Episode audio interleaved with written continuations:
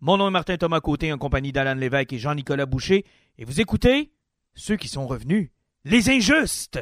Nous sommes dans l'âge du geek. Dans cette ère d'égalité, d'acceptabilité et de justice des internets, règne une ombre. Quatre chevaliers de la culture populaire vont briser les standards.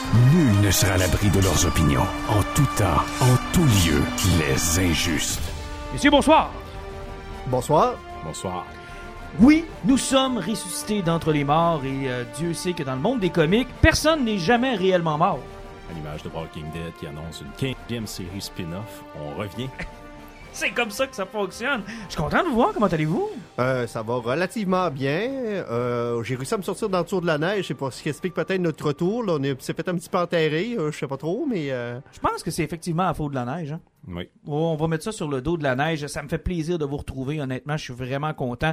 Et euh, le format n'aura pas vraiment changé. Peut-être quelques nouveautés. C'est-à-dire qu'on va se concentrer peut-être euh, plus sur un ou deux sujets. Et on sera peut-être pas à tous les deux semaines. C'est ce qu'on avait convenu. là. je pense que ça va surtout dépendre de la- de l'actualité, des films qui vont sortir, des bandes dessinées. Ça fait que plutôt que se donner un horaire qui est fixe, on va y aller par intérêt puis qu'est-ce qu'il y a? Ça fait que s'il y a des périodes qui sont plus achalandées, vous allez nous entendre plus souvent. Peut-être que vous allez être écœurés, mais dans les périodes plus mortes, ça se peut que vous soyez plus relax. C'est un peu comme ça. Mais on avait dit qu'on enregistrait tous les semaines. Non, Jean-Luc, on n'a jamais dit ça. et- Mais comme d'habitude, tu n'étais pas à la rencontre de production. Deux fois par semaine?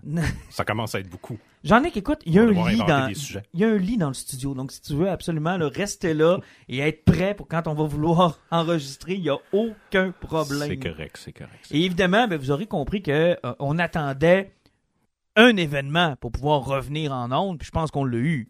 Mortal Kombat, le film? Exactement. De Jeff Lemire. Comment? Swamp Thing de Jeff Lemire. Oui, exactement. Ce sera une critique complète de Swamp Thing de Jeff Lemire. Au The Eternal aussi. Euh, oui, euh, c'est notre émission spéciale sur The Eternal, euh, qui était ex- un excellent film. Je me suis absolument pas endormi sur The Eternal. J'ai trouvé ça merveilleux. Je pense que c'est la pierre angulaire du MCU. Absolument d'accord. Je me trompe pas. Non, mais de toute façon, même euh, si on a sauté une couple de films, là, on vous promet d'en revenir sur The Eternal, sur Ghostbusters, sur Dune. On va venir vous en parler un moment donné. Inquiétez-vous pas, on n'oublie pas que ça existait, puis on veut en jaser. Ben, ça sera assurément dans les discussions qu'on a à un moment donné, dans des comparatifs ou dans des, euh, des tergiversations. Je savais que j'aurais pas dû prendre ce mot-là. Bref, éventuellement, en discutant, ça se pourrait que ça revienne sur le plancher. Donc, euh, tout nouvel équipement, euh, toute nouvelle motivation et tout nouveau, euh, tout nouvel épisode des Injustes. Et on commence ça dès maintenant, alors qu'on a flambé près de... Je suis déjà tanné. Ah, t'es déjà tanné? Bon, ben, c'était, le- c'était- c'est déjà terminé après 2 minutes 37. Merci d'avoir été là. Puis on, on va peut-être revenir. Dans six mois. Euh, Dans six mois, on se revoit. Bonne, bonne fin de journée. Non, euh, sans blague, euh, on attendait une sortie majeure. On l'a obtenue dans la dernière semaine. On a dépensé et flambé près de 80 dollars d'essence parce que c'est ce que ça coûte maintenant pour monter à Québec. Et on est allé voir. J'ai besoin de ta voix suave, Jean-Luc. The Batman. The Batman. On allait voir Vengeance. Vengeance. Parce que oui, son nom est pas souvent, euh, pas souvent euh, utilisé dans le film. On utilise plutôt Vengeance.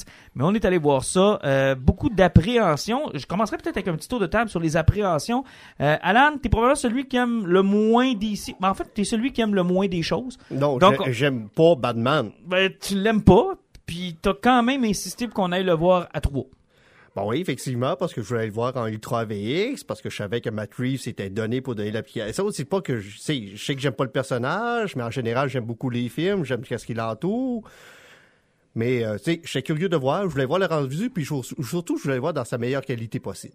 Puis euh, les appréhensions, c'était quoi? C'était presque nul? Ouais, c'est presque nul parce qu'il y avait eu des problèmes de tournage. À cause de la pandémie, il a été retourné. Il y a eu des, des rumeurs de on recommence des, des séquences. C'est que il y a eu beaucoup de rumeurs de reshoot. Il y a des séquences qui ont été rajoutées dans le film. Euh, Il y a eu des, des spéculations sur des problèmes de tournage aussi. Donc, euh, on savait pas si le produit allait être de qualité, si ça allait être un, un classique euh, film de DC, quoi, à la euh, Justice League de Zack Snyder, ou bien Aquaman qui avait mangé euh, beaucoup de volets en étant comme arrêté trois fois. C'est que la question sur le rendu final était là. Donc, euh, à savoir si on avait de grosses attentes sur le film, oui. Est-ce qu'on avait un hype absolu? Non, parce qu'on avait quand même une attente comme ça pouvait être une catastrophe parce qu'il y avait beaucoup de rumeurs qui s'enlignaient vers là. Jean-Nic, t'es probablement celui qui avait le plus d'attentes envers le film. Ouais, c'est exactement l'inverse. Moi, j'étais excité comme 10. J'ai écouté les bandes annonces une cinquantaine de fois chaque. Euh, peut-être un peu trop d'ailleurs, ça, j'en reviendrai aux maudites bandes annonces. Mais ouais, moi, j'étais très, très, très craqué. Euh, j'ai appris à apprécier Matt Reeves euh, à travers le temps. J'ai vu comment il s'est donné sur le projet. Puis comme Alan, j'avais lu beaucoup de problèmes sur le studio. Il y avait des rumeurs que Pattinson n'était pas content du produit, qu'il voulait s'en aller de la prod, qu'il aimait pas le film. Puis bon, peu importe ce qu'on va en avoir pensé, euh, je pense qu'au final, euh, ça s'est avéré faux, tout ça. On a eu un produit de qualité. En tout cas, on va pouvoir y revenir. Donc, moi, j'étais très nerveux. Moi, mes appréhensions, en fait, c'est que je comprenais pas. Je, je comprenais pas, puis je vous explique, c'est que je, ne sais pas dans quelle direction s'en va DC. Est-ce qu'ils privilégient un, univers partagé? Euh, ils ont des projets de côté, puis ils ont l'air de pas s'intéresser au même degré euh, à ce qu'ils font. Là. Je veux dire, euh, le DCU, ils ont mis beaucoup, beaucoup d'efforts là-dedans, beaucoup, beaucoup de marketing, beaucoup, beaucoup de trucs. Puis, un peu comme pour le Joker, ils ont comme mis ça de côté, puis ça avait pas l'air d'important, puis ça avait presque l'air d'un rebut, ou ça avait presque l'air de pas leur tenter d'avoir ce film-là et, ça, je ne comprends pas, je ne comprends toujours pas d'ailleurs. Si tu me permets, euh, je pense qu'ils ont appris beaucoup de leur erreur. Avec Aquaman, ils se sont rendus compte que même si tu tasses le film, c'est un film qui est clairement DCU, mais qui se foutait un peu de ce qui arrivait dans Justice League, qui se concernait pas avec euh, se coller avec le reste des autres super-héros. Puis le film a fonctionné de tempête. Même chose pour Joker, ils sont allés encore plus loin. Un film qui est complètement hors MCU, qui essaie même pas de faire de lien direct avec cet univers-là. J'espère qu'il est hors MCU. Et le film a été à la fois un succès critique et un succès box-office, qui est quand même assez difficile. Il s'en rend même pas compte, hein? De? J'ai dit une chance qu'il est hors MCU. Parce que s'il avait été avec le MCU, on aurait eu un maudit problème. Ouais, j'ai dit MCU. Ouais, t'as dit MCU. mais... Non, ce que je voulais dire, c'est ici, mais c'est ça. Je pense qu'ils se sont rendus compte qu'il fallait qu'ils arrêtent d'essayer de coller leur univers tout ensemble, puis qu'ils qui me passent des projets de qualité à plat. Ça, on va en parler tantôt aussi. C'est parce que tu, tu dis le, le, problème de continuité, c'est parce que oui, ils veulent rejeter leur DCU, mais il y a tellement d'efforts et d'argent qui est mis là-dedans. Aquaman 2, euh, le prochain de Flash qui va tout rechercher dans le multivers. Tu sais, ben Affleck va être encore là-dedans.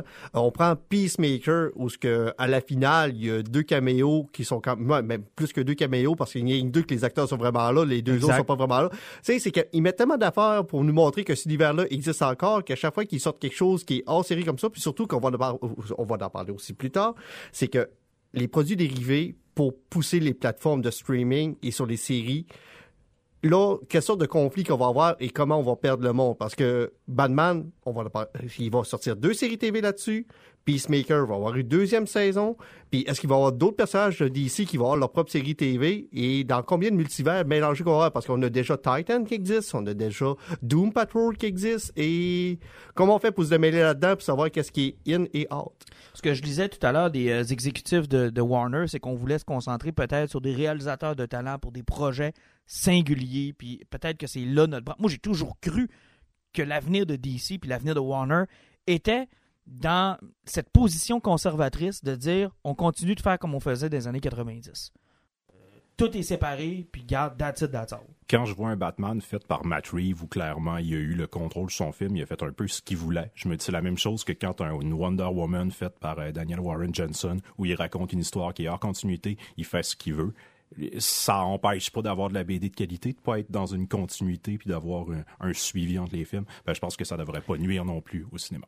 Parlons maintenant du film en tant que tel. Euh, moi, je vous le dis tout de suite, dès les, premières images, dès le, premier moment où on ouvre le film, à travers les yeux du Sphinx, rapidement, Matt Reeves installe son atmosphère et déjà, on sait qu'on a affaire à quelque chose qui va être différent de l'univers de Christopher Nolan et différent de Tim Burton l'ouverture du film aussi, puis même au niveau de la finale, le choix musical, on était allé chercher du Nirvana. Le film ouvert et fini sur du grunge.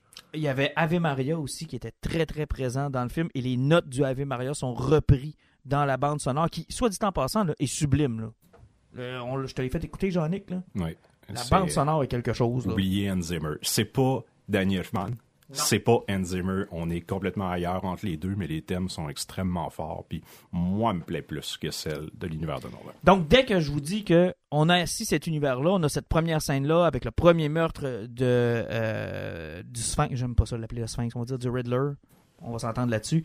Euh, si je vous demandais votre appréciation générale du film, qu'est-ce que, tu sais, si on y va avec les bons coups, les mauvais coups, on, on aura une discussion. Ben, tu t'ouvrais avec euh, le, le premier meurtre qui était fait par le Riddler, qui nous laissait croire que parce que c'était le soir de l'Halloween, qu'il y avait un enfant qui avait costumé, qu'on allait revivre le meurtre de la famille Wayne. Bien joué d'ailleurs là-dessus, parce que moi j'y ai cru. Tu sais, jusqu'au temps qu'on voyait le gars qui, qui regardait par des... Là, j'ai fait, OK, on s'en va pas là. C'est qu'au niveau de l'ouverture, on, voit qu'il voulait nous regardez, on s'en va dans ce que vous connaissez, mais tout de suite après, il a cassé ça.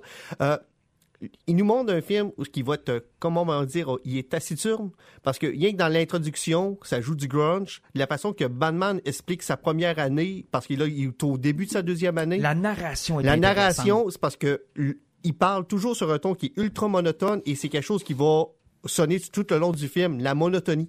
Mm-hmm. euh, c'est pas quelque chose qui monte sur des notes qui sont hautes. Euh, des, ou des notes, c'est toujours sur un ton égal.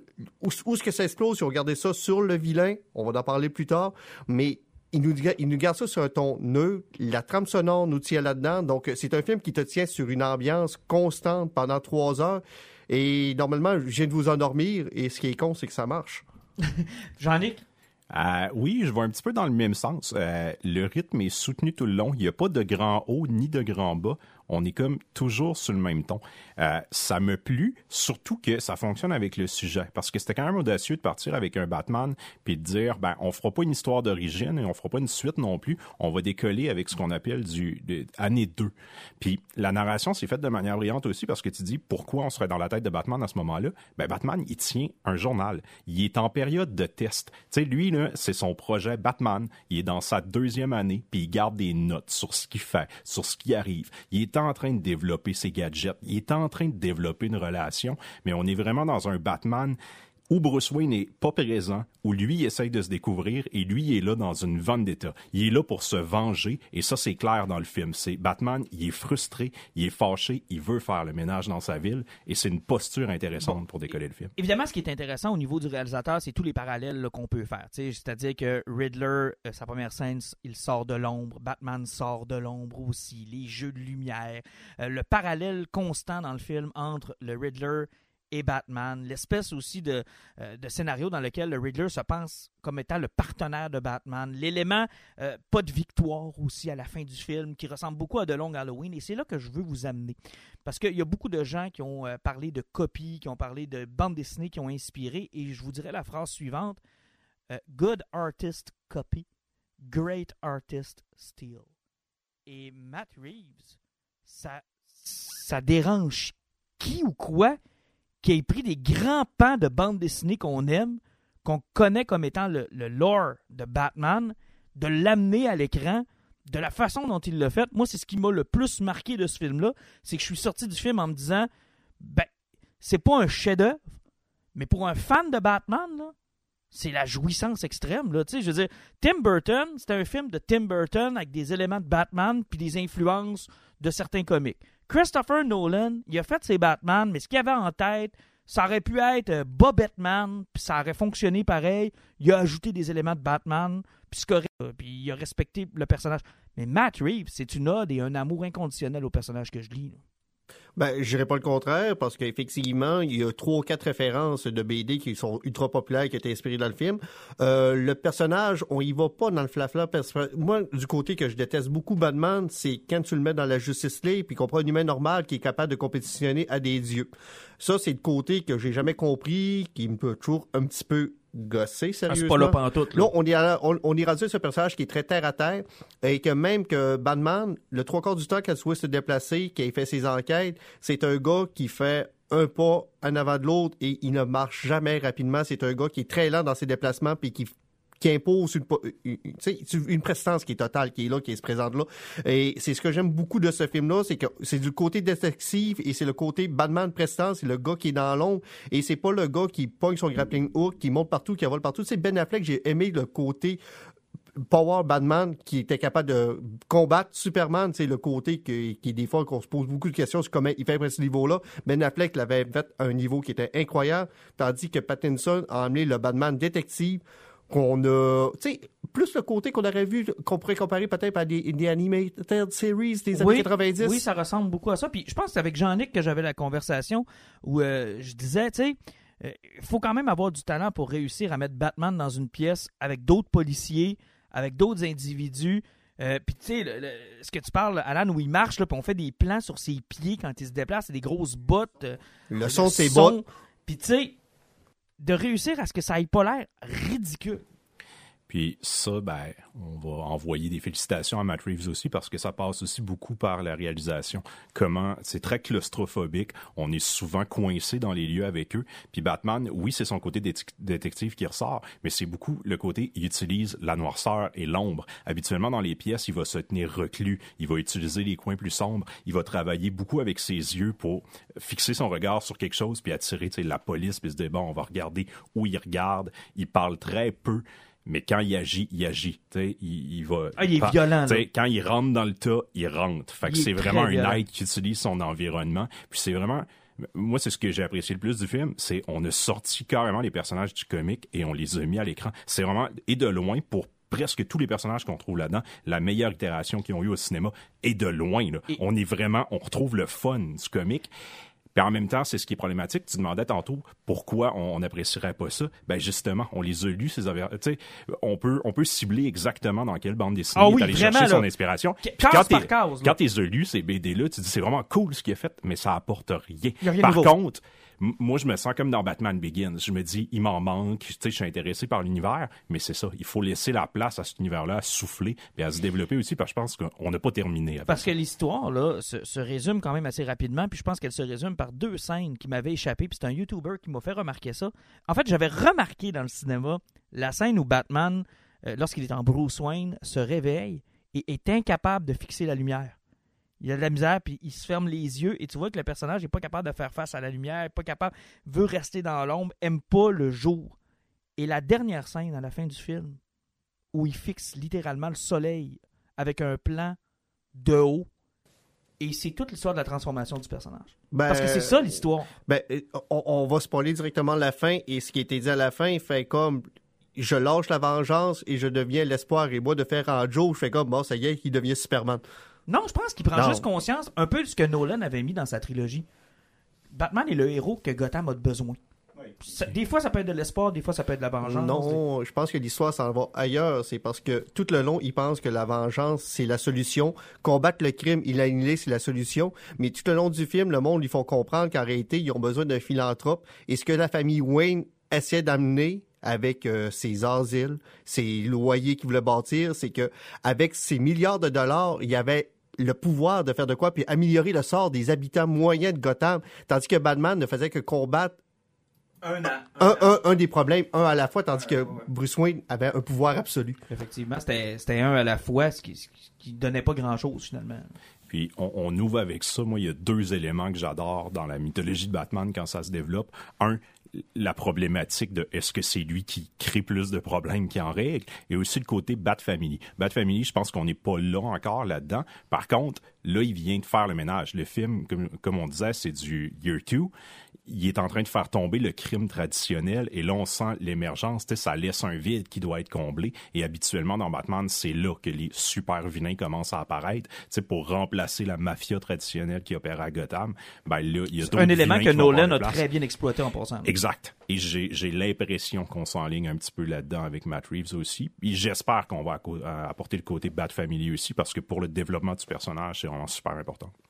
Ben, ils ont ouvert la porte à Robin environ 22 fois pendant le film. Là, Ouais, mais, moi, ça, je suis pas d'accord avec toi. Moi, je pense que ce petit gars-là a vraiment servi uniquement à faire le parallèle entre. euh, je pense à rentrer dans la tête de Bruce Wayne. Ouais, je sais, c'est parce que c'est un peu comparatif à lui quand il était jeune. Ça, là. Puis avec une chance de s'en sortir, sauf que tu sais, c'est parce que la référence était trop facile à faire, c'est pour ça.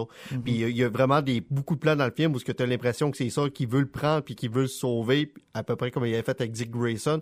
Puis t'en remarqueras aussi que dans le film, on n'a jamais dit son nom ni le nom de sa famille. Non, mais tu sais, est-ce qu'il voulait se sauver quand il le fait?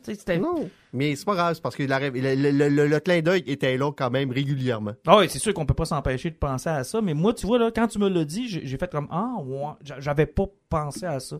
Moi, j'étais vraiment resté scotché, surtout sur la scène des funérailles, qui est une magnifique scène, là, On va se le dire, c'est- vraiment une belle scène. là. Ave Maria, la façon que Bruce Wayne est accosté par des, euh, euh, citoyens qui disent Hey, je te connais, toi, t'es euh, le- l'enfant Wayne. Puis après ça, le véhicule qui pousse, lui qui sauve le petit gars. C'est une belle scène. C'est parce que je pense que c'est façon que Matt Reeves a réalisé le film, parce qu'on va en parler aussi des séquences d'action qu'il y a, c'est que ces plans de caméra, si vous avez remarqué, étaient souvent en bas. Euh, on était souvent en bas de la taille du monde pour monter vers le haut. Ça fait que c'était rare qu'on avait juste des, demi- des demi-personnages. C'est souvent des plans complets du monde qui, présentait. Et la scène des funérailles, ça a été encore plus marquant à cause que c'était une, masse de foule. Mais t'as remarqué dans le film, jamais le monde est coupé à la taille à peu près. C'est toujours des plans complets. Et euh, je pense que c'est ça qui apportait au film, puis qui apportait des plans qui étaient plus frappants beaucoup. C'est quand même une bonne gestion de la dynamique de son film parce que quand on y pense, il n'y a pas beaucoup de scènes d'action. Quand il y en a, sont percutantes, mais sur un film qui est très très long, là, qui fait Trois presque heures, trois heures, il y a beaucoup de jasage entre les personnages et en tout cas, moi, j'ai été scotché tout le long. Je retourne avec ma copine euh, jeudi. J'ai vraiment hâte vais de demain, voir avec moi. ma blonde. ouais. J'y vais demain. Puis j'ai hâte de voir comment ça va survivre le deuxième visionnement pour un truc aussi long. En sortant du film, je serais pas rentré pour le voir tout de suite, mais là, je suis un petit peu Et- excité. Ouais, là. mais c'est rare parce que j'y retourne demain, puis habituellement, quand je- on est allé le voir en anglais, puis c'est- c'est une des, des qualités d'aller à Québec, tu peux l'écouter dans sa langue originale, puis euh, j'ai rien contre la version française, mais gars, quand t'es capable d'écouter en anglais, tu l'écoutes en anglais. Je considère que je suis quand même pas pire en anglais, mais honnêtement, je vais avoir besoin, je vais être content de le voir en français parce que un des points faibles, selon, ça chuchote dans ce film-là. C'est ce que je revenais à dire qu'au début, le, le film il est sur un ton monotone, le monde marmonne beaucoup, ça parle souvent pas fort, euh, c'est très dans l'intimité. Ça, je pense que ça va chercher l'affaire claustrophobique que Jean-Luc parlait. Oui, absolument. Euh, des séquences d'action, il y en a beaucoup dans les pièces qui sont petites, fermées, parce que même souvent qu'il y a des enquêtes, souvent c'est des pièces de 12 pieds par 12 pieds, sont 20 policiers plus Batman, c'est que tout c'est claustrophobique, c'est que même au niveau des dialogues, le monde parle, ça chuchote parce que c'est des, des scènes de crime ou autres comme un funéraire. Et euh, des fois, avec la musique que ça embarque, c'est plus dur un peu à comprendre. Et l'autre fait, l'autre problème qu'on avait, on n'a pas encore beaucoup parlé du Riddler. Le, le Riddler utilise beaucoup son cellulaire pour faire des lives, pour que, sauf que il y a un masque pire que Bane et il crie. Ah, c'est terrible, c'est c'est incompréhensible. Ça n'a aucun sens. C'est très difficile à suivre. C'est très difficile, puis ça, c'est l'élément que j'ai hâte de voir en français. Euh, je vous amène sur le Riddler, parce que moi, c'est mon point faible du film. Je sais que tout le monde aime Paul Dano, puis que tout le monde a, a aimé sa, sa, sa performance. Moi, c'est le choix du méchant, mon problème. J'aurais vu un Hush à la place de Riddler. Ben, si je peux parler, moi, ce que j'ai pas aimé de ce Riddler-là, c'est que moi, le Riddler, le Sphinx, de la façon que je le vois, c'est un être qui est posé, qui est calculé, et c'est un gars qui est en contrôle de tout, tout, toutes les situations. Euh, dans la série Gotham, il y en avait apporté un qui était vraiment brillant, puis qui avait un problème de, de, de, de- développement de personnalité. C'était un Riddler qui était super intéressant parce qu'il y avait un côté qui était gentil, puis sur des développement de personnalité, sauf que encore un problème de DC puis de Batman. Tous les méchants que tes argons sont soit semblables, c'est qu'il Ben, c'est ressemblait à double face. Et tandis que le slot de Monsieur Dano, euh, il y avait un masque à la Bane qui ressemblait beaucoup plus à Hoche. On regarde ça. Si tu remplaces son cuir par des bandelettes, c'était C'était Hoche. Moi, dans ma tête, euh, c'était là. il criait toujours. Il avait pas l'air d'un gars qui est en contrôle. Son plan, il l'a mené d'une main de maître jusqu'à la fin, jusqu'au temps qu'il avait fait une erreur de calculation euh, qui était plutôt naïve de sa part d'avoir fait. Et ce que j'ai trouvé plate du personnage, c'est qu'une fois qu'il a perdu son masque ou ce qu'il avait l'air d'un tueur en série, puis un gars qui essaie d'avoir le contrôle sur tout, puis qui était vraiment le gros méchant de la station, on s'est rendu compte que c'était un gars de 22 ans qui avait aucun contrôle, qui pleurait dans sa cellule, puis qui riait comme le Joker. Encore une fois, classique Batman, c'est que quand tu prends un vilain à son plus petit dénominateur, puis tu le ramènes au cinéma, tu fais pas la différence entre A, B, C, D, sont Ben, toutes pareilles. Il y a eu, c'est c'est le même problème dont a souffert Joel Schumacher avec Jim Carrey à l'époque de Batman Forever, où on avait l'impression que c'était le Joker. Puis quand tu regardes l'inspiration de Carrey, c'était Frank Gorshin euh, du côté de la série de Batman 1966. Puis c'était encore une fois presque le Joker. Puis tu sais, le personnage du Sphinx, un des problèmes, c'est qu'à l'époque où on l'amène en série télé en 1966, il y a eu trois ou quatre apparitions dans la bande dessinée. Puis dans la bande dessinée, c'est rapidement étiqueté comme un loser. Comme un gars qui. C'est pas un bon méchant. Ouais, Ben, c'est un méchant de, de, de un série B. Ouais. Et c'est un peu ce que Jeff Loeb avait essayé de faire avec Hush.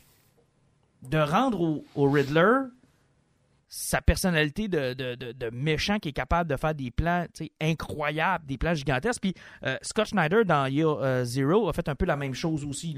D'en faire un personnage qui est plus menaçant, plus épeurant. là.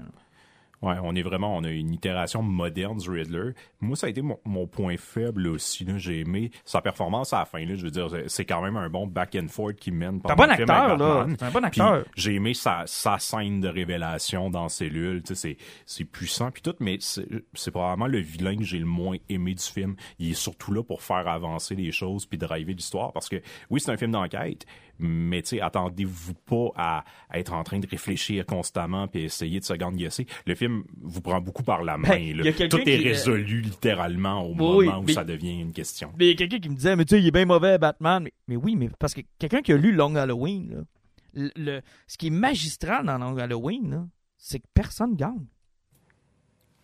Personne gagne dans Long Halloween. À Ben- part de l'expérience. Ben, tu sais que c'est les deux, mais c'est-tu vraiment les deux? Puis il a gagné de l'expérience. Le film de Matt Reeves, c'est carrément ça. Là. À la fin du film, puis je pense que c'est Alan qui me disait ça.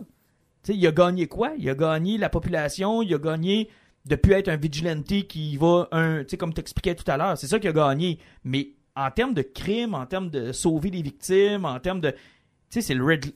Puis même le Riddler, il a-tu réellement gagné, tu sais? Ben, il va clairement Batman change son approche à partir de ce moment-là, puis je pense que c'est ça qui va l'amener. Il est plus là pour punir le crime, il est là pour sauver la veuve et l'orphelin. Si on veut le ramener de manière simple, il se rend compte que la raison pourquoi il doit le faire, puis vers qui il doit se tourner, c'est les gens. Pour un être qui est centré sur lui-même, qui est cloîtré, qui est la vengeance, ben c'est quand même un, bon virement, c'est une bonne manière d'amener un héros, mais au plus simple, c'est comme ça qu'on le ramène. Je pense que là, on va sauter au cœur du film un peu, parce que là, on a parlé beaucoup de Batman, on a parlé du Riddler, mais tu sais, on n'a pas parlé de l'essence au grand complet. On n'a pas parlé encore de Catwoman, qui est pas vraiment Catwoman.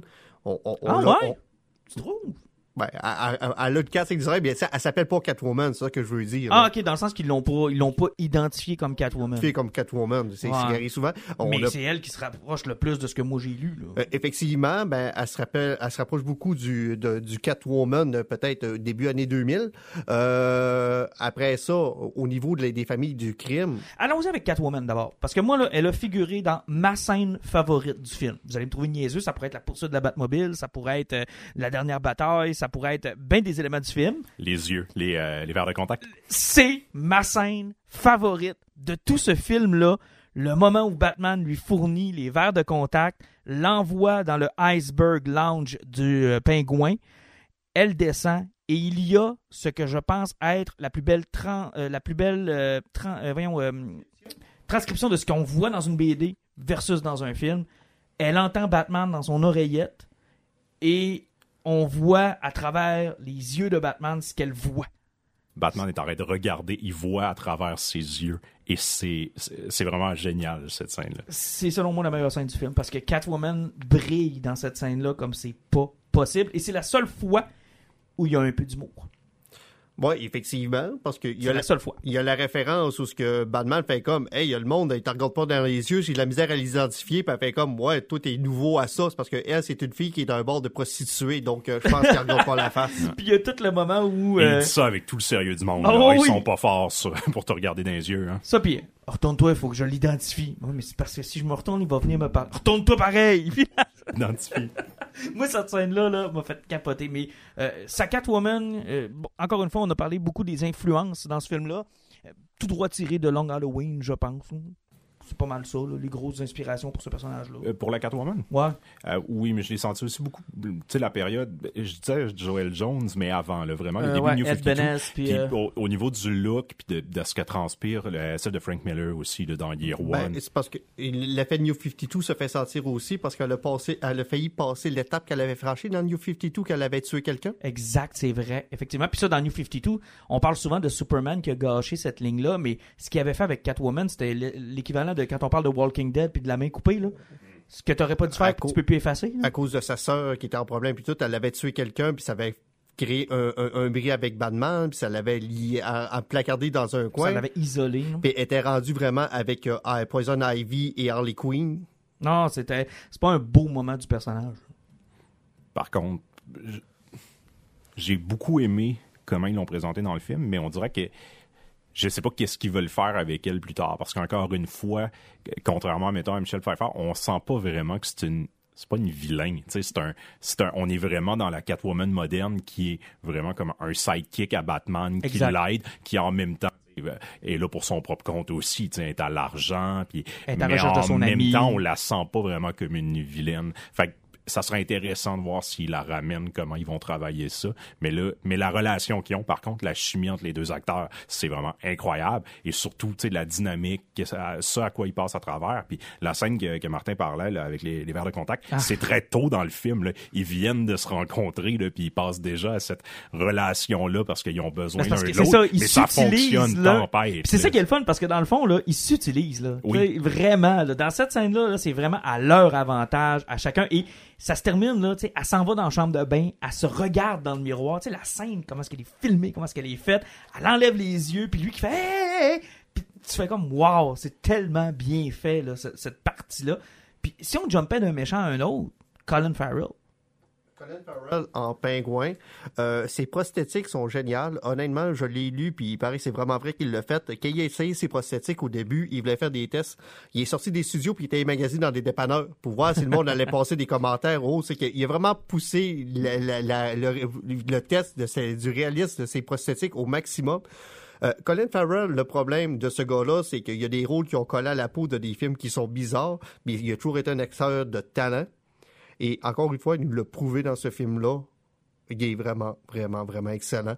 Euh, Oswald tient le film sur le côté vilain mieux que le thriller, à mon avis, parce qu'il est le fun. Il y a même un côté qui est drôle. Un petit côté très opportuniste aussi, mais tu sais, un vrai criminel. Ah, vraiment, là, on voit que c'est le Rise of the Penguin, là, parce que euh, on, on focus beaucoup sur lui aussi à la fin du film. Ouais. Il euh, il est peut-être rien que reproché de pas avoir assez de matériel. Il y a des gens qui disaient ah, l'impression qu'il surjoue un peu. Non, avec ce qui est donné, là, il mange clairement les scènes où il est là. Moi, il en fait pas trop, il en fait comme le pingouin. Il y a juste un soupçon de folie, mais c'est ça, beaucoup d'opportunités, beaucoup de tu sens qu'il est tout le temps en train de magouiller puis de crosser quelqu'un. Puis euh, D'ailleurs, la scène il du bar, rendu, quand on le rencontre, c'est une autre des belles scènes. Batman est en train de péter la gueule à tout le monde dans le bar. Et le pingouin, hey, hey! Calmos, viens calmos, prendre viens, un verre, viens prendre un verre, on va jaser. Et, et- et c'est c'est magnifique cette scène-là. C'est une très belle scène aussi, très bien jouée. Oui, toujours. euh, puis euh, ben, à chaque fois qu'il est là, euh, il vole la vedette à tout le monde. Parce que euh, on disait que le film était peut-être monotone, tandis que lui, son pingouin, ben lui, il a de l'intonation. Puis tu sais, c'est un gars qui a de l'air le fun. Et euh, dans les séries dérivées, ça, c'en est une qui m'intéresse, par exemple. Ouais, ça peut être. un- HBO dédié au personnage du pingouin. Je le sais, c'est pour ça Ah, que ça, je dis ça va être, ça, ça va vraiment être intéressant. Mais maintenant, je veux t'entendre, puis euh, Alan, c'est toi qui m'en as parlé dans le retour euh, du voyage. Euh, puis c'est toi qui, qui souvent remarque ces affaires de technique-là. Mais la, je me souviens pas avoir vu, puis peut-être que vous allez me corriger, là, une poursuite de char filmée de cette façon-là. C'est extraordinaire. Ben, c'est parce que Matt Reeves, euh, dans un univers qui était très terre à terre, qu'il a, ça fait sa poursuite de voitures, il y a quelques éléments qui étaient importants d'avoir, c'est que les voitures étaient très standards. Euh, on était vraiment sur une autoroute et euh, le nombre de fois que vous allez remarquer ça, les 53 pieds sont lettrés, tout est indiqué. Tu as vraiment l'impression d'être dans un vrai trafic. Tu sais, c'est pas quelque chose qui est simulé. Tu sais, le derrière de van que tu voyais dans ce film-là, c'est ce que tu vois dans la vraie vie. Et l'effet claustrophobique, ce qui était brillant dans ces poursuites-là, c'est que souvent les plans sont à l'intérieur de la voiture. Euh, quand la voiture d'en avant est filmée, ben t'as le la face de la personne qui pilote avec le rétroviseur pour voir la personne qui est en arrière. Donc t'es dans le cockpit de la voiture. Et un autre point qui est super important. La Batmobile, souvent, qui est à voir avancé, le plan de caméra est en arrière de la roue d'en arrière, au niveau du plancher, puis tu vois le flanc au grand complet. Et dans Batman The Animated Series, qu'il y avait un- la moto, que ce soit la moto ou la Batmobile, le trois quarts du temps, c'était sur un profil de main. C'est vrai que ça, a pris un peu peut-être son inspiration du côté de Batman Animated. Ouais, puis ça, donne une impression de vitesse qui est extrêmement fort. Puis il y a aussi pour des scènes comme ça, souvent dans modernité, on sent que les réalisateurs, tu sais, ils vont essayer de faire des grosses set pieces. Il y a un hélicoptère qui va filmer de haut. On va monopoliser une, auto- autoroute. Là, on dirait qu'il a fait beaucoup avec peu. Il s'est dit bon, il fait noir, il y a de la pluie, on voit pas grand chose. Fait qu'on va l'utiliser de même. Ça va être efficace. Quand la voiture va virer, t'as pas besoin de bloquer une autoroute. C'est dans le noir, il pleut, le char va virer. Fait qu'on se sent encore une fois, à l'image du reste du film, on, est enfermé dans la bulle avec eux. Puis en même temps, on n'est jamais perdu dans l'action. Puis ça, c'est fantastique. Au moment où ce que tu- que le, le pingouin pense qu'il a réussi à tuer Batman, et que là, on l'a vu dans la bande-annonce qui passe à travers de la citerne qui est en feu. Là, tu, encore une fois, le plan est dans la voiture, puis c'est Oswald qui voit ça dans son rétroviseur. Encore, on est enfermé. Et quand Batman le ramasse, tu comprends pas ce qui se passe parce que le, la caméra est dans le char et la caméra revole avec le char. C'est que le pingouin, son char, part dans les airs et il fait 22 vrilles. Il Mais c'est parce que le problème, c'est que tu vis les 22 vrilles comme sa caméra était lâchée lousse dans le char. Puis en plus, quand le Batman approche, t'es à l'envers. Le, le char est sur le toit, puis c'est comme si tu le regardais à travers les yeux du pingouin Et il arrive tête par en bas comme une chauve-souris. avec une trame sonore totalement désagréable. Oh, arrête, C'est incroyable. Tum, tum, tum, Là, là. Vous m'ouvrez la porte pour l'élément qui m'a le plus gossé. Je le sais, Warner voulait que le film fonctionne, mais il était obligé de tout nous montrer les grosses scènes d'action dans la bande-annonce? Surtout qu'il y en a peu. Celle-là, en particulier, là. Genre, au cinéma, je me suis levé et j'avais le goût de crier. Mais j'aurais... Je pense que je me serais mis à courir autour des sièges si je l'avais pas Ben, vu 15 fois. peut-être une bonne chose, finalement. Veux- Veux-tu qu'on parle de la séquence de l'ascenseur? Ah, c'est là qu'il va se faire mitrailler par tout le monde puis qu'il va avancer comme Robocop. Ça fait 22 fois que j'en vois dans la bande-annonce. Et en passant, cette séquence-là, qui était réalisée euh, sans, euh, Sans effets, spé- sans effets spéciaux, En fait, sans effets digitaux. Ça a été réalisé en plan et en ben, plan. méritait d'être vu pour la première fois en salle. Puis on l'a vu dans la bande-annonce. Puis dans la bande-annonce, on s'est tous dit la même chose. Bon, c'est fait en CGI. T'sais, on n'a pas pu l'apprécier à sa juste valeur, je pense, dans une bande-annonce. Puis on, elle nous surprend pas, on la voit venir, on l'a vu dans la bande-annonce, Ben, on tu sais exactement quand les Je te dirais que le beating du premier, euh, du premier groupe aussi, là, Ben, et c'est sa première bande-annonce. c'est dans la première bande-annonce. Puis c'est correct, c'était pour nous montrer, je pense, pour, pour, pour nous montrer le ton que le film allait avoir. Mais la vérité, c'est que si t'as pas vu la bande-annonce, puis t'es introduit à Batman de cette façon-là, tu comprends rapidement que- vers où on s'en va. Là. Mais tu sais, c'est parce que ça, en plus, c'est toujours un couteau qui est à double tranchant. Ça, on se rappelle, à l'époque du Hulk de Ang, de Ang Lee, le monde sont allés voir un film qui dura au-dessus de deux heures et demie, on faisait comme c'est Hulk, puis Hulk smash. Puis finalement, tu t'es ramassé d'un thriller psychologique. Ouais. Et là, tu te ramassais avec des enfants d'en bas de 10 ans qui étaient dans la salle, qui faisaient comme quand que je vais voir Hulk, je comprends pas le film. Et là, avec le Batman, il y a le même problème. Euh, J'ai entendu parler quelqu'un, d'ailleurs, il était avec nous autres, William, qu'on avait été voir le, le film la première fois. Le lendemain, il est allé le voir en après-midi en français, puis il y avait des enfants de 8-10 ans qui étaient dans la Ils salle. triperont pas, là. Après une heure, ça, ça tirait sur la chemise de leur papa. Le film, est-tu fini? Ouais, mais attends peu. Attends peu. Moi et Jean-Nic, nous sommes de la génération Batman Returns, Oui, dans lequel il y avait absolument rien. qui était pour un enfant de 10 ans. Rien. Et ça reste encore à ce jour. Notre film préféré. Parce qu'il y avait ce côté-là en écoutant Batman Returns, je me rappelle, j'étais excité, j'aimais Batman, mais en même temps, il y avait beaucoup de choses où je regardais mes parents, puis j'étais là, il faut que vous me cachiez les yeux, ou clairement, je suis en train d'écouter quelque chose que j'ai pas le droit, puis mes parents tripaient pas, tu sais. Ça, c'était tripant aussi, puis ça rajoutait un petit quelque chose au Bon, film. c'était pas trois heures, par exemple, à notre Non, défense, là. non.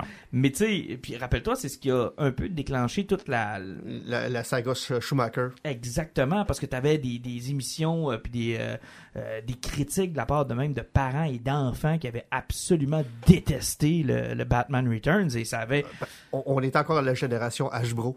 Exactement.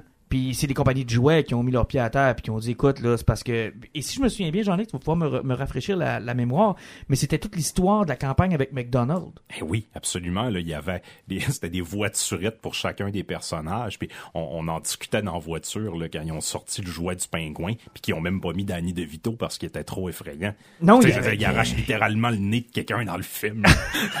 il avait mis Je m'en rappelle. il avait pris la figurine de Super Heroes euh, genre une ligne que Avait sorti au début des années 90 le Batman avec la ceinture qui bouge là.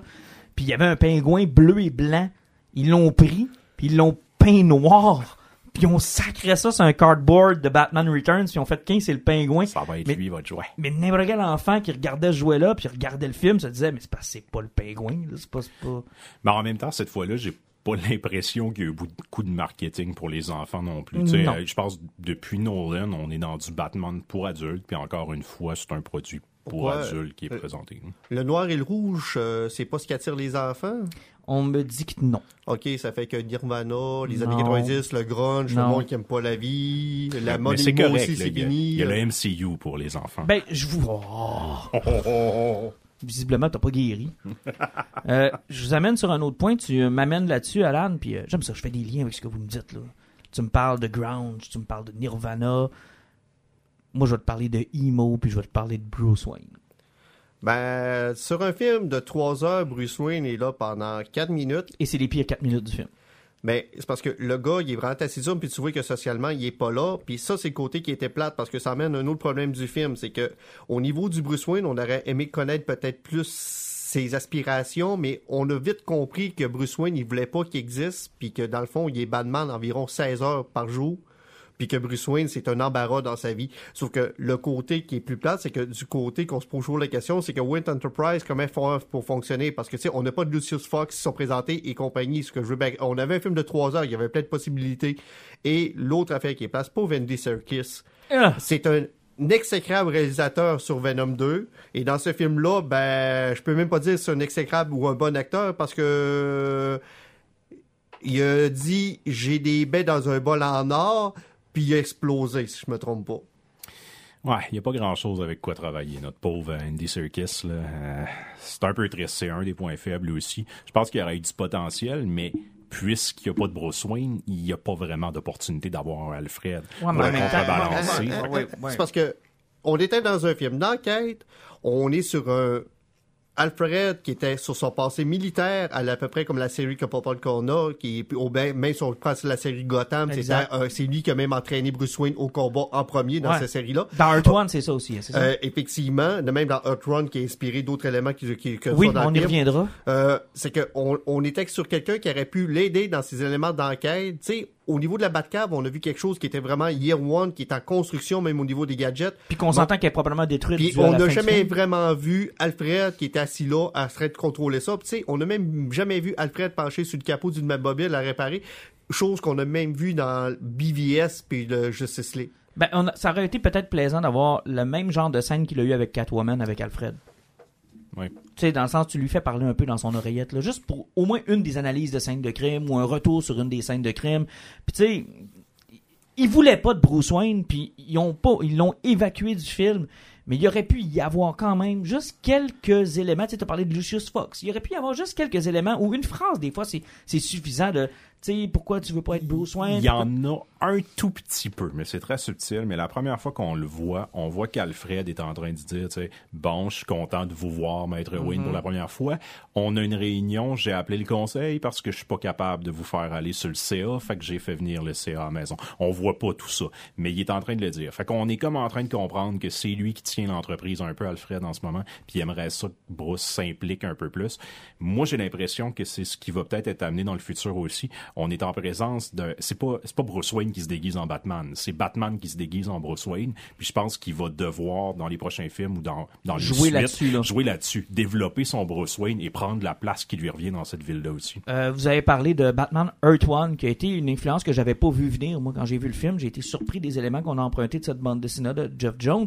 Et c'est une des, euh, pas des modes, mais euh, ça fait, ça fait plusieurs comics qui utilisent Thomas et Martha Wayne et qui mettent du scandale autour. T'as eu Scott Schneider avec Cartoval. T'as eu Earth One de Jeff Jones. T'as eu Sean Murphy avec Que White lui, Knight. euh, il les a massacrés pas juste un peu. Il les a massacrés pas rien qu'un peu, effectivement. Joker. Joker qui a fait quand même allusion au fait que Thomas Wayne ait pu avoir un enfant avec sa, sa bonne, là.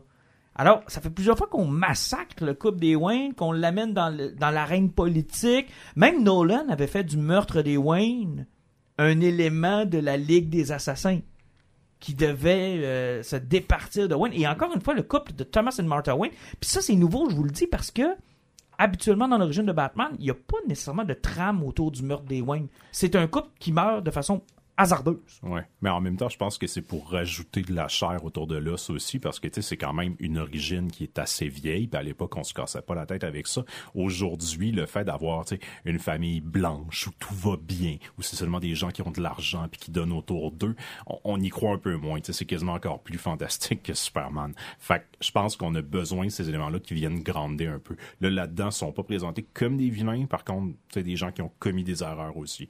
Fait que je pense que c'est pour rapporter sais, un élément plus réaliste. Puis dans la modernité, on le voit beaucoup. Puis on amène des éléments qui sont quand même euh, pas scandaleux, mais qui sont euh, qui ont fait controverse dans l'histoire de Thomas et Martha Wayne. Si on parle de Carmen Falcone, Falcone, pardon, qui euh, est soigné par Thomas Ben, Wayne. effectivement, c'est des éléments qui sont emmênés dans Earth One, puis Dans aussi l'élément que la, la, la famille Asylum, euh, Arkham, Arkham. euh, a des troubles mentaux, puis ils ont des tendances euh, psychotiques et sociopathes. Martha Wayne a eu des problèmes. Puis ils l'ont interné, ça c'est un autre point qui avait été aussi apporté dans avec Sean Murphy, mais sauf que même dans Earth One, c'est parce que c'était même les familles Wayne qui faisaient presque des lobotomies à leurs femmes pour faire de, de l'achat d'estate en mariant des femmes riches. ah non, c'est terrible dans Earth One. Là. C'était terrible. Puis, tu sais, puis même l'effet de la famille euh, Arkham qui était folle, même dans la série Gotham, King, qui était la femme de, de- du commissaire Gordon, avait une redescendance de, de la, liée à la famille Arkham, puis était une sociopathe aussi parce qu'elle a souffrait de cette maladie-là. C'est quelque chose que dans les dernières années est revenu très souvent. On là. a souvent Puis, je ça. pense que c'est quelque chose qui est intéressant à amener chez Batman parce que l'élément de la famille trop parfaite avec le héros qui est trop parfait sans défaut a besoin d'une faille quelque part. C'est que lui se bat pour, l'honneur de ses parents qui étaient des bienfaisants, puis lui, il veut plus que ça arrive à personne, mais il se rend compte que finalement, même dans un univers parfait, il y a des défauts. Et comment on a lié ça avec le Riddler, qui finalement, là, ça c'est plus ou moins clair. J'ai écouté quelques vidéos puis quelques explications. Moi, je l'avais compris comme ça. Alan, tu l'avais pas compris comme ça. Moi, j'avais compris que euh, l'orph- l'orphelin, qui se trouve à être The Riddler, moi, j'avais compris que c'était le fils du journaliste qui avait enquêté sur les Wayne.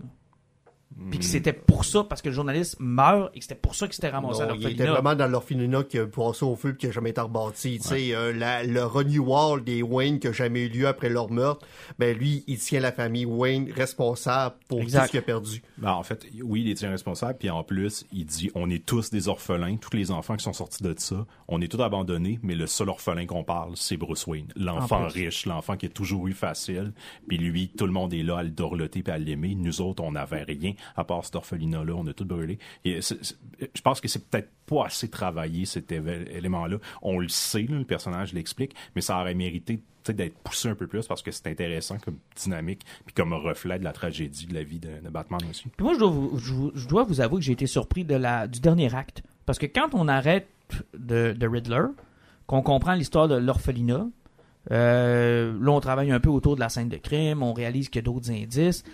Je pensais que le film se terminait là. J'étais convaincu que le film se terminait là. Il manquait beaucoup de choses pour que le film se termine là. Ben là, il arrive toute l'histoire de, euh, de la métaphore de laver Gotham et de tous les éléments qu'on a mis au fur et à mesure. Dans le film, on en a parlé souvent là, des murs qui supportent l'eau.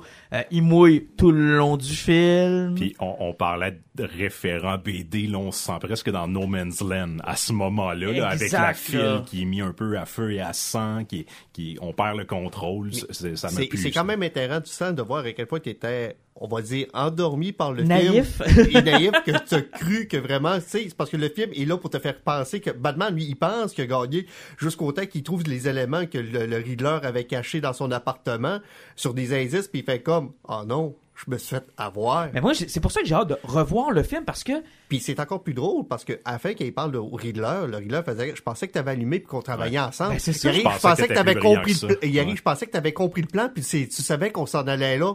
C'est que le Riddler qui arrive à la fin, tout saute, les inondations est là, il est sûr que Batman travaille conjointement avec lui. Mais finalement, Batman, il a juste jamais, jamais, jamais allumé. il a jamais allumé. Et j'ai hâte de le revoir pour ça parce que quand il nous révèle que le Riddler est à côté du bar où tout se passe, tout ce temps-là, puis je regarde les plans, puis j'essaie de me rappeler des plans, il y a assurément des clins d'œil que j'ai manqués. Ou des moments où je me suis dit, OK, c'est comme ça qu'il y a eu ça, c'est comme ça qu'il a agi, c'est comme ça qu'il a fait. C'est parce que tout le long, il est en face ou à côté du bar du pingouin. C'est comme ça qu'il a pris les photos du DA. Ouais. C'est. Mais euh, encore pire, tout le long du film, avec ses indices puis tout ce qui est écrit sur les murs, même Batman, il, a- il s'est fait flouer sur une affaire parce qu'il y avait plus plus- plusieurs trucs qui étaient écrits sur les murs qui disaient je sais qui tu es, celui-là, puis il y avait toujours des photos de Bruce Wayne pas loin. Lui, il était sûr que lui, il savait que c'était Batman, mais en réalité, il savait que c'était l'orphelin qui, de- qui, qui, qui devait genre éliminer, qui était lui le problème. Parce que Batman a tellement fixé sur le fait qu'il savait qu'il était Batman, Il sait pas. puis il, sait pas. Ça fait que lui, C'est ça ça, qui est ça, génial. je- au début, j'étais comme pas sûr, puis en réfléchissant, il sait pas. C'est ça le punch, c'est que Batman est tellement obsédé par le fait qu'il pense qu'il a découvert son identité qu'il il- il en est surpris quand il dit, tu sais, ben oui, on travaille pour tuer Bruce Wayne. C'est comme ça le punch. Puis moi aussi, j'ai hâte de le revoir parce que je pense que c'est comme Alan dit, là, on- il, il est obsédé par le fait qu'il pense que c'est à propos de lui, Parce que mais non. cette scène-là est magnifique. Là. Bruce Wayne. Bruce Wayne. Puis là, tu l'écoutes, tu dis, oh mon Dieu, comment est-ce qu'ils vont jazzer ça?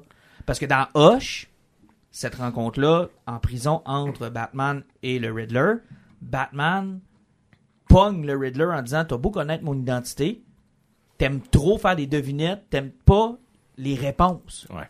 Donc, je ne crains rien de toi. Tu ne donneras jamais une information qui te permettrait de gâcher une bonne devinette. C'est comme ça qu'il coince. Et là, je m'attendais un peu à un copier-coller à peu près de cette scène-là. Et c'est quand il lui dit on, va en, on en a manqué un seul. Bruce Et là, tu te dis oh mon Dieu, il sait pas. Il Fait s- il a pas gagné sur toute la ligne non plus. Il a été un pied en avant tout le temps. Batman a perdu, mais lui aussi s'est fait avoir. Il, est- il pensait que Batman était de son bord. puis- Dernière scène d'action, quand ils sont dans le rassemblement pour la, la, la- la mairesse qui a gagné son... euh, D'ailleurs, elle est omniprésente dans le film et je pensais qu'il allait y avoir une twist avec la... Parce qu'on voit ses pancartes tout le temps, Ouais. ses slogans tout le temps. Elle est tout le temps à quelque part. Je me suis dit, check, mais s'il n'y a pas une twist qui est à, elle est à quelque part là-dedans, puis finalement, non. C'est la euh, fille de Maroni ou quelque chose Ouais, comme c'est ça. Je m'attendais à une révélation. Ben non, là. on, on- on était vraiment sur euh, Long Halloween parce que le, le lien avec Falcone, c'était euh, Catwoman qui l'avait. Exactement, exactement. Puis euh, la scène finale, là, écoute, là, la, la fin, la scène de bataille au-dessus de, l'espèce de, de, euh, de tableau indicateur, c'est du, c'est du bonbon, ça. là. Oui. C'est du bonbon. Moi, j'ai adoré ça. Ben, j'ai vu beaucoup de références avec euh, une des séquences finales euh, de Dark Knight. exact. Ben, en fait, c'est presque du copier-coller. Tu sais, qu'il ramasse tout le monde sur trois étages différents avec euh, sa, Les sa cordes, vision là. 3D puis ses cordes. Tu sais, on, on s'enligne un petit peu là-dessus, mais à plus petite échelle. Mais sauf que tu sais, le film est plus sur le pratique, ses effets spéciaux que sur le grand déploiement à la Nolan. Donc ça fonctionne très bien parce qu'encore une fois, dans même dans les plans d'action, c'est jamais coupé, c'est toujours en grand puis tu vois toujours tout ce qui se passe. C'est mieux filmé que Nolan.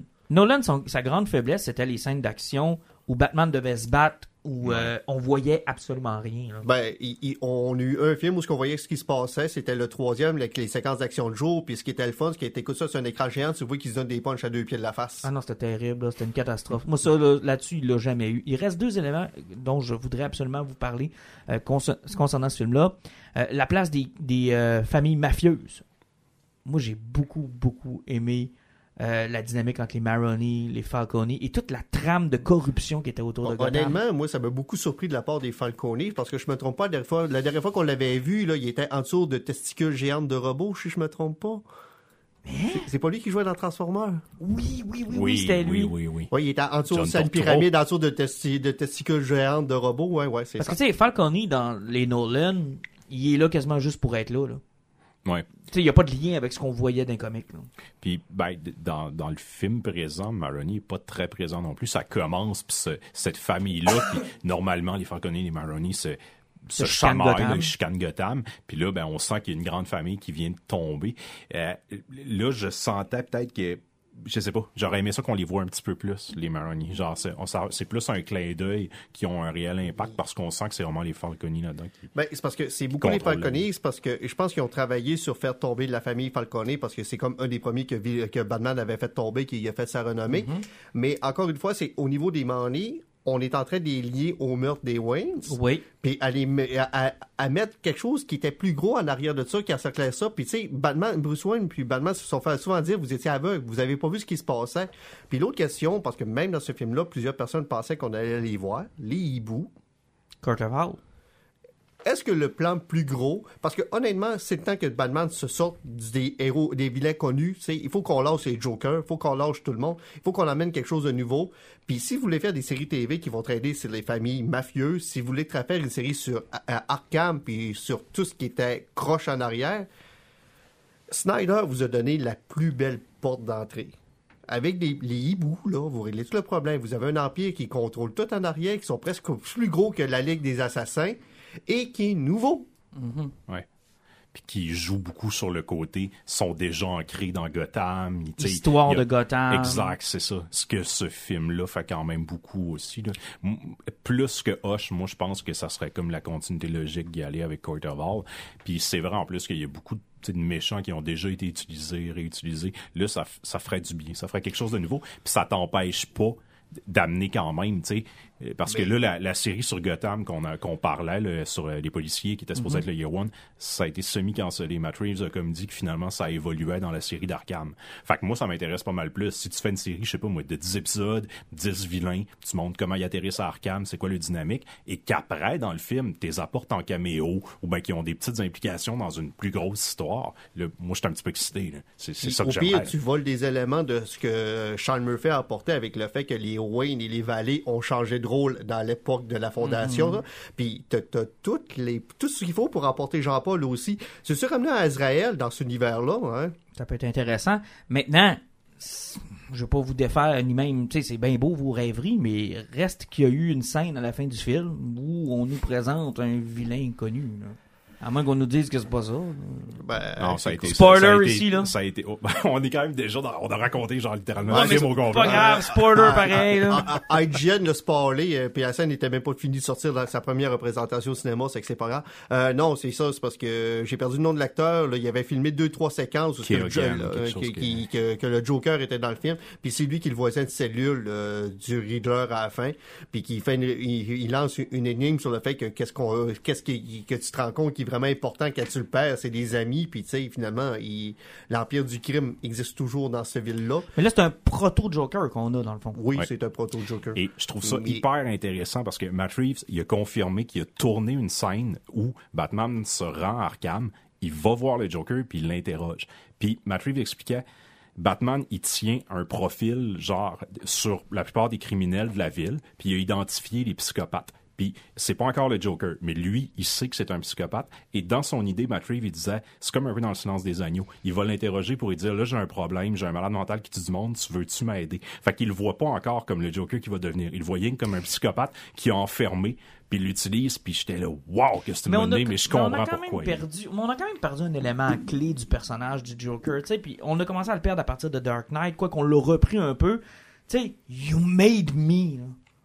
Tu sais, le fait que le Joker, là, c'est la réaction à Batman. Mais on est dans du year 2, le Joker il est enfermé. Oui, Peut-être mais- qu'il l'a fait aussi, ça nous enlève pas Je ça. sais, mais, mais ça demeure, je pense, important dans la genèse du personnage. Tu sais, Euh, puis de Burton jusqu'à, tu Nolan l'a un peu exploité, mais tu sais différemment. C'est-à-dire que c'est pas directement à cause de Batman que le Joker est là, mais plutôt de par les actions que Batman a posées qui ont permis au Joker d'émerger. Mais tu sais, cette dualité-là entre les deux personnages est importante. est super important parce que même dans un jeu vidéo qui avait sorti quelques années de Telltale, où ce que le Joker existait déjà, mais que Bruce Wayne se ramasse à Arkham, euh, les deux se lient d'amitié, puis que même à un moment donné, le Joker devient le sidekick de Batman dans des enquêtes. Sauf qu'à un moment donné, le lien d'amitié se brise parce que le Joker est toujours prêt à tuer du monde, mais Batman ne veut pas tuer du monde. C'est qu'à un moment donné, le Joker se sent floué par Batman et il devient un super vilain à cause de ça. C'est que même dans un jeu vidéo basic de Telltale, ils ont travaillé là-dessus. Les deux étaient chums. Ils ont essayé de résoudre des énigmes ensemble, puis quand ils ont vu qu'il y avait un cheminement de pensée qui était différent, un qui est totalement sociopathe, puis l'autre qui est plus à la justice, il y a une friction, puis ça crée le Joker qu'on connaît. Puis- C'est, il y, a, il y a toujours un lien qui est étroit. Ouais, mais tu sais, il te manque par contre là-dedans une autre notion que je trouve importante pour le personnage, c'est la notion de, puis c'est jamais clairement expliqué de, sais, Batman, c'est quelqu'un de bien à qui il arrive une catastrophe et qui réussit à demeurer bien. Puis Joker, en parallèle et en miroir à ça, C'est à la mort, là, c'est était Killing peut- était peut-être quelqu'un de bien, on le saura véritablement jamais. c'est à qui arrive là, quelque tu vas- chose, tu, puis- tu vas trop chercher Killing Joke. Ouais, mais c'est ça pareil, l'essence du c'est- Joker. Killing Ben, Joke, non. il faut jamais oublier que c'est un hors-série qui a jamais été vraiment acknowledgé à la du, du Red Hood. Mais ça, c'était juste une idée qui avait été lancée dans le ciel. Puis, tu sais, tu peux le prendre. Le Joker est un élément du chaos. Le chaos peut se refléter dans la mentalité que t'as, mais sauf que c'est pas la ligne absolue du Joker. Là, je vais faire ce que t'as fait. Tu vas trop chercher Nolan. Mais c'est des bonnes, exactement mais ça qu'il a fait. toutes des mais- bonnes interprétations Oui, moi. mais moi, c'est ça que j'aime, c'est le côté, ça peut être un peu n'importe quoi aussi, le Mm. Joker. C'est que c'est, c'est le yin au yang de mais, Batman. mais c'est ça qui est important. Et ce qu'il faut pas que tu perdes, puis c'est, c'est ce que j'ai, bah, peur. Je m'empêcherai pas de dormir cette nuit, là. Mais c'est ce que, c'est ce qui m'a un peu déplu avec cette scène supplémentaire-là, ou cette scène, non, elle était pas supplémentaire, mais elle était, tu sais, euh, on the river, là, tu sais. Ouais. Ce qui m'a déplu, c'est que, tu sais, le yin et le yang, il va falloir qu'on m'explique et qu'on m'apporte pourquoi ces deux personnages-là sont liés. Tu sais, t'as parlé d'un lien d'amitié tantôt, Alan, on a parlé d'un lien de miroir, on a parlé de chaos, on a parlé de plein de choses, mais il va falloir que tu m'expliques dans cet univers-là, tu sais, Joker ne peut pas être un vilain ordinaire. Ça peut pas être le Riddler, ça peut pas être le Scarecrow, ça peut pas être le Pingouin. ça- Il est lié à Batman.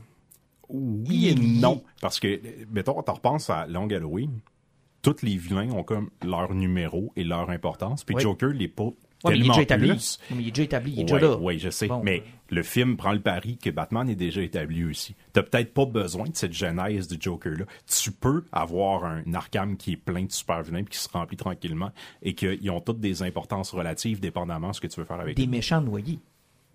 Parce qu'il y a maintenant beaucoup d'eau. Ouais. ouais, c'est des méchants d'Aquaman qui ont traversé. c'est ça, Aquaman 2. Ça se passe dans Gotham. Finalement, c'est ça. La, la, la, la fausse, c'est, ça va être Batman 2. On est excités, on a aimé ça. Il y a des nouvelles séries qui se lancent euh, avant de faire nos poisons parce que je pense qu'on va garder. Non, mais euh, euh, a- avant même d'embarquer ouais. là-dedans, là, j'aimerais ça que vous faites euh, la, la nomenclature des référents. la nomenclature. Ok, des, euh, des comics qu'on a utilisés? Ok, euh, on y va à trois. Ok, il y a The Long Halloween, Batman Ego, Il y a, il y a, il y a Earth One, il y a Cart of Owl? Year One. Euh, oui, Long, euh, Long Halloween, on vient de le Long. Halloween, on l'avait pas encore dit, mais il l'avait aussi. Euh, No Man's Land. Il y a, No Man's Land. il y a No Man's Land. Il y a quelques éléments de Murphy qu'on peut voir. Oui, euh, dans Batman White Knight, puis surtout dans Curse of the White Knight, qui a beaucoup, beaucoup d'éléments. Euh, moi, j'ai vu beaucoup de Creature of the Night. La dualité entre Bruce Wayne et euh, de Kurt Busiek, là, euh, qui se trouve être dans l'univers de, Ah, euh, oui, Super- oui, de oui, Secret oui. Identity de Superman. là. Je pense qu'il y a un petit peu de ça sur le profil psychologique de, de- de Batman. Il y, a, il y a un peu de ça. Je on, on dirait que, je sais pas Eh, si Matt Reeves est un, un fan, là, mais on dirait qu'il a, il a sorti, mettons, le, le top 30 des BD de Ouais, Batman mais- les plus influentes qui les a lu, genre, Mais il y a, Il a pas, filtré ça. il y a pas beaucoup, sinon presque pas, de, de Dark Knight Returns. Mais on n'est pas là. C'est le contraire. Dark Knight Mais je, sais, Returns, c'est un même dans Batman Jo- ouais, je sais, mais même dans Joker, il y a une référence claire à, Batman, à Dark Knight Returns à la fin. Mais puis dans presque tous les Batman, même ceux de Tim Burton, surtout ceux de Tim Burton, il y a des références des fois, mais dans celui-là, là, on, je suis content qu'on l'a mis un peu de côté. Puis, oh, je vais dire aussi, comme Shane Murphy avait dit, que le monde avait dit qu'il avait vu beaucoup de liens avec son White Knight. Il fait comme si vous allez dans l'esthétique, dites merci à Lee Bermejo. Parce que Effectivement. Bermejo transpire de ce film-là de A à Z son esthétique. Est-ce que je me risquerais à dire qu'il y a un peu de Batman Animated Series? Ben, à cause des plans Oui. que je t'avais dit un peu, euh, ces trucs-là, oui, Le ça fait qu'il apparaît. fait toujours noir. Le Oui. fait qu'il mouille tout le temps. L'ambiance est très Batman The Animated Series. Ouais. Puis un Batman plus Hey, puis humain, on, plus a oublié de parler d'un fait, là, juste pour vous dire à quel point qu'on le trouvait plate. Là, hein. Euh, le gars qui a tellement de charisme puis que je vois qu'il a tout le potentiel pour leader les forces de police de Gotham. Tu sais, le gars qui marmonne tout le temps puis le chien de poche de Batman. Là, Ça, euh, c'est l'élément faible. là. Gordon. Ah, je l'ai bien aimé, moi. Ah, mais c'est un chien de poche. Tout ce qu'il fait, c'est suivre Batman.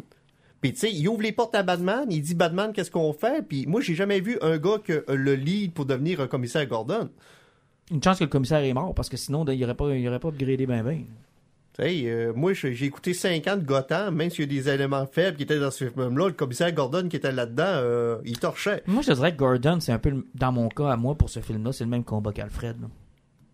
Hmm. C'est... Puis c'est de valeur parce que quand Catwoman quitte à la fin, là, clairement, là, dans, dans je pense que ce que Matt Reeves voulait faire avec cette scène-là, c'était de dire un jour on fera équipe, toi et moi, un jour on sera, je serai ton sidekick pour vrai, mais là, euh, t'es avec Gordon. Mais, mais ça, on l'a pas senti du film. Non. Ben, je, pense, je pense pas qu'il. Moi, je l'ai pas senti comme t'es avec Gordon, je l'ai senti comme t'es avec Gotham. Ouais, c'est ça, elle, là. ta maîtresse. Mais, tu sais, mais tu sais, tu te dis, ouais, mais tu sais, t'as été tellement plus utile que Gordon dans tout le film. Mais encore là, je sais, on est dans du year 2. Gordon, là, il, est dé- il fait déjà confiance. Il moi, je l'ai senti comme il y a déjà quelque chose qui s'est passé entre ces deux gars-là, Ouais, puis ils se font confiance. Moi, il y a un élément qui- que j'aurais peut-être aimé voir avec euh, Gordon dans celui-là. là. C'est euh, l'élément Year One et de celui de Nolan. Un peu le everyday life de Gordon nous aurait fait du bien. Tu sais, dans Year One, là, il est dans le train, puis il réfléchit à son transfert à Gotham, puis on voit un peu Gotham à travers ses yeux, puis ça nous aide à comprendre dans quel univers il est.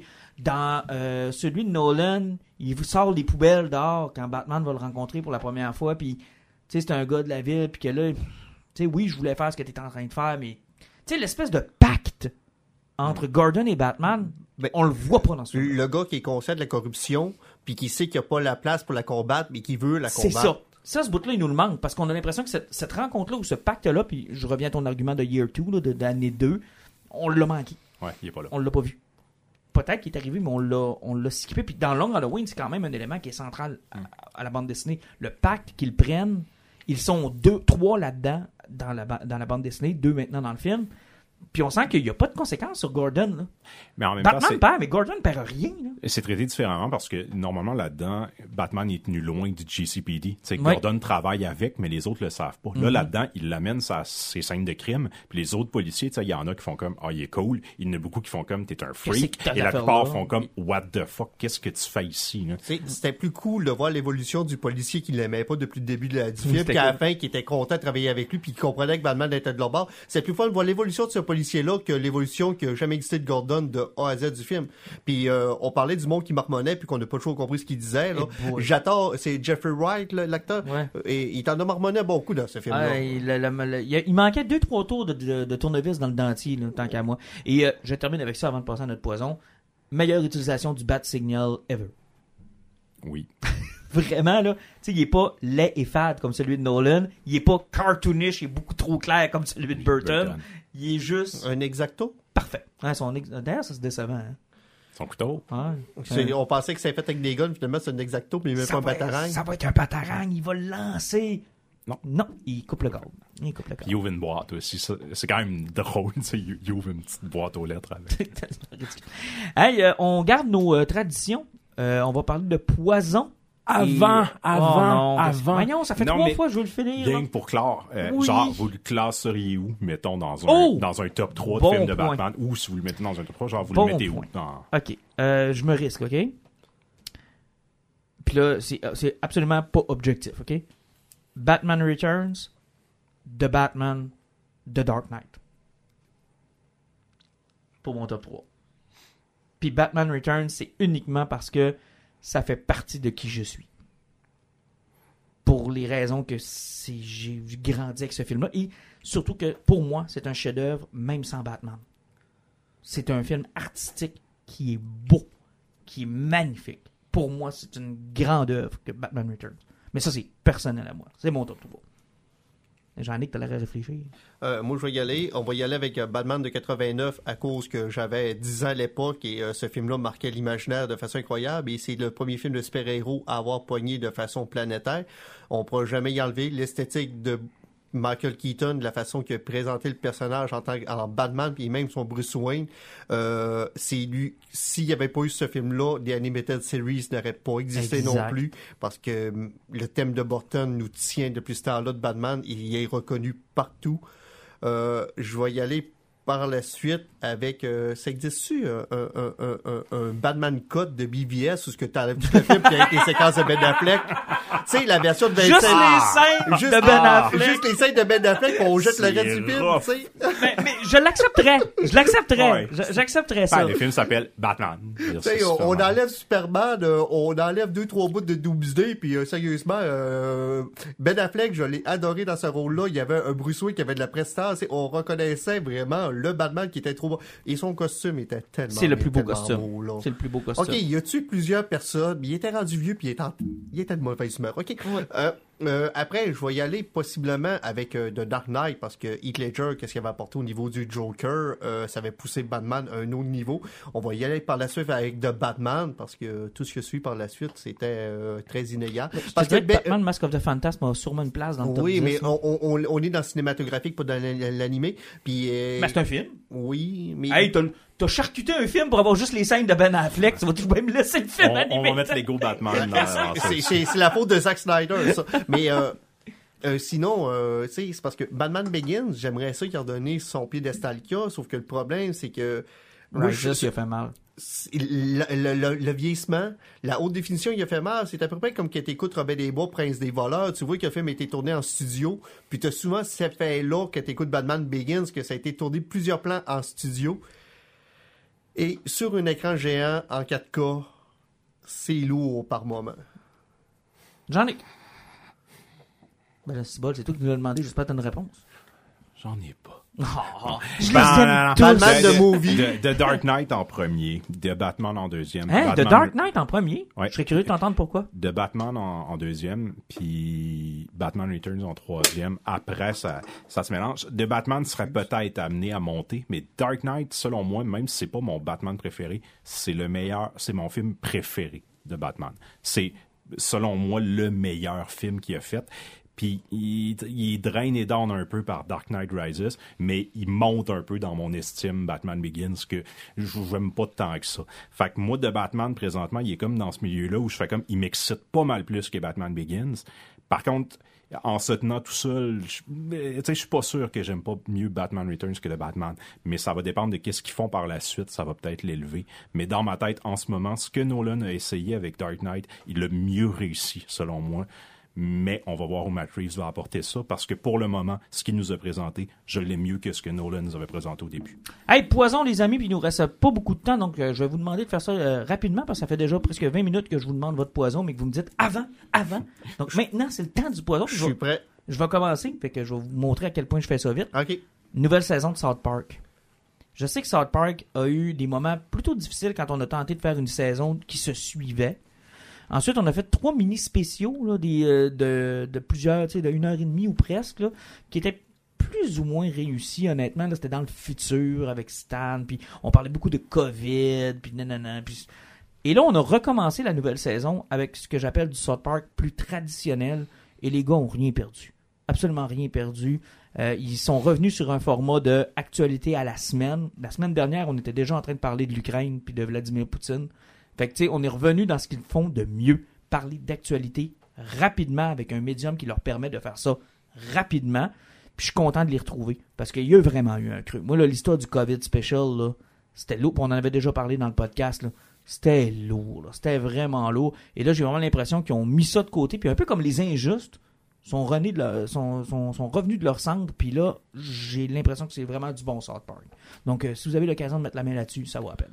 Oui, effectivement. De toute façon, ils sont rendus sur Paramount Plus. Je me trompe pas. Exactement. Il que je sais que c'est disponible au Canada parce que le 24 mars, il y a la série de Halo qui va commencer et je suis très, très, très curieux de voir Master Chief au grand écran, euh, bon, au petit écran. Mais moi, mon poison, c'est très simple. Amazon Prime, il y a quelques semaines, Vox Machina, la série animée, euh, sortir en dessin animé.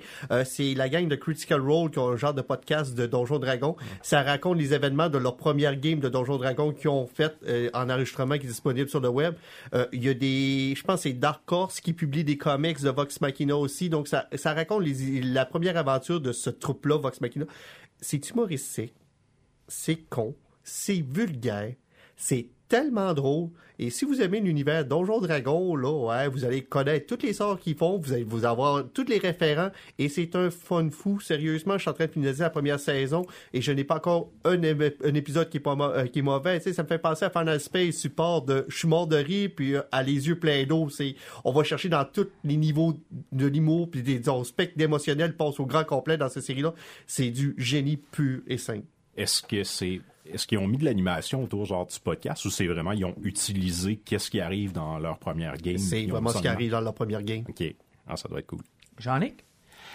Je vais, je vais, je vais faire un faux bon, puis moi je vais parler d'une bande dessinée. Mais euh, c'est correct, s'appelle- on en fait encore de ça? oui, ça arrive qu'on parle de BD. absolument, absolument. Irredeemable, une série de Mark Wade chez Boom Studio euh, qui est terminée un c'est 43 numéros si je ne m'abuse et c'est moi c'est le genre d'histoire qui me parle au bout. C'est un personnage qui s'appelle The Plutonian qui est un extraterrestre qui est arrivé sur Terre, élevé dans une bonne famille, le, le plus grand héros, presque invincible et du jour au lendemain se met à tuer tous les autres super-héros et détruire les villes. Il est rendu incontrôlable. Et là, t'as l'espèce de restant de ce qu'était le- leur équivalent de la Justice League qui essaie de comprendre qu'est-ce qui est arrivé, pourquoi il est viré sur le top, comment ils vont faire pour l'arrêter.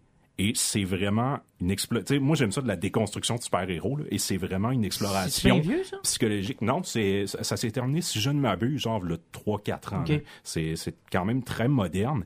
Puis il y, a une twist à la fin qui est, qui vient lier ça avec parce que tout le long tu te dis ben clairement, c'est inspiré de Superman, ils sont allés chercher, il y a un gros côté Marvel, un gros côté DC, un peu comme dans Invincible.